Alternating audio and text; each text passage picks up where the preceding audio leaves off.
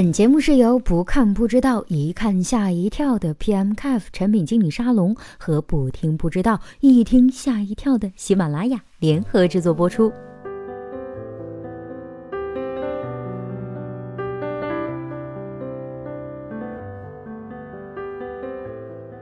Hello，大家好，今天要和大家来分享的呢是 PMCF 的问答精选。谁说外包开发总被坑？这三点你做到了吗？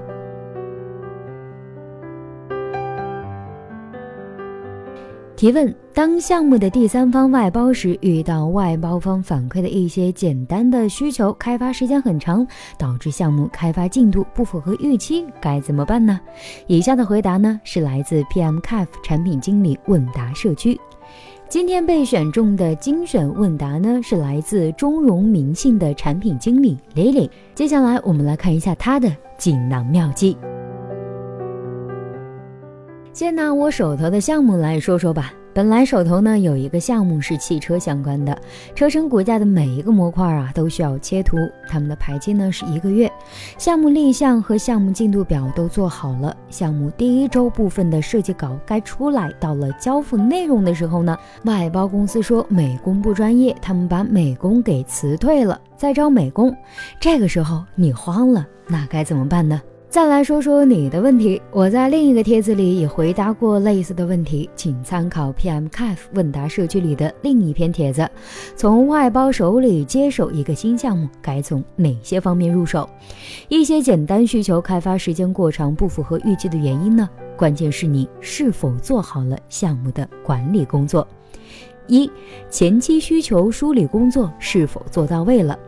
不知你们把项目交给外包公司的时候啊，你们的公司是否有自己的团队对项目进行过整体的评估呢？你们的团队评估的时间和第三方给出的项目进度表的时间是否差异很大呢？或者说，你给第三方说必须一个月完成，第三方给你排期排了两个月，这种情况恐怕也是不存在的，因为这样你们根本不会签合同。二、项目进度表是否认真核查了？结果第一个话题，你说项目必须一个月完成，第三方给你排了一个月的项目进度表，你拿到项目进度表的时候，里面的每一项你是否都认真核对签字了呢？是否认同他们的排期了呢？不认同的时候，有没有在一开始就沟通呢？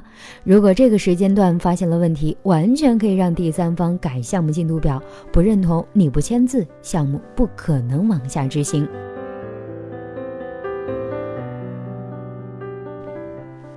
三，项目执行过程中出了问题该怎么办呢？我觉得你问这个问题呢，肯定是前两步的工作啊没有做到位。这个时候，项目的风险点就来了。简单需求开发时间延长，导致整个项目都有可能延期。那么，在做项目风险管理的时候，针对延期的风险，有没有做过相应的预案呢？最后，咱们再来说一下解决方案：一。某一项需求开发时间长，导致该项进度延期；其他项需求缩短工期，整体项目进度不延误。这种情况呢，出现过，但是很少。二，某一项需求开发时间长，导致项目整体延期，这是大多数情况。那么你需要了解开发时间长的具体原因，是第三方开发人手不够，还是需求细化导致第三方当初评估工期过于乐观了，还是第三方的技术能力不行？这三种情况呢，我都遇到过。A 第三方人手不够，让第三方加入。另外，甲方能否出人协助一下呢？为保工期，共度难关。B 需求细化导致延期，涉及到需求变更，第三方一般都要追加费用，一般甲方不给，这种情况最好妥协吧，除非你项目不做了，换个外包公司还是一堆坑。C 第三方技术能力不行，你觉得一天能干完的活儿，他们排期排了三天，这种情况呢，吸取经验教训吧。当初选厂商就选错了，没办法，趁早换厂商，否则试错成本太高了。说了这么多，其实进一步说白了，就是双方互相妥协的过程，跟第三方销售、技术人员搞好关系，及时了解他们的项目进度，出现问题能及时发现并做好预案。在做项目的时候呢，是否存在风险，风险级别的高中。低风险的说明以及应急方案的处理，项目负责人开始结束的时间都需要体现。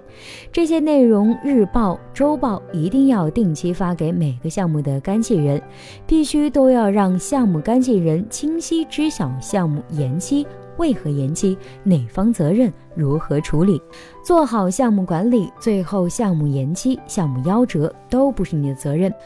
最后的最后，咱们再来说说。大多数外包公司做项目啊，很少有按时交付的。按时交付的呢，也存在很多坑，所以最坏的结果都是延期或者是半路夭折。奉劝各位一句：项目能不外包的，还是别外包了。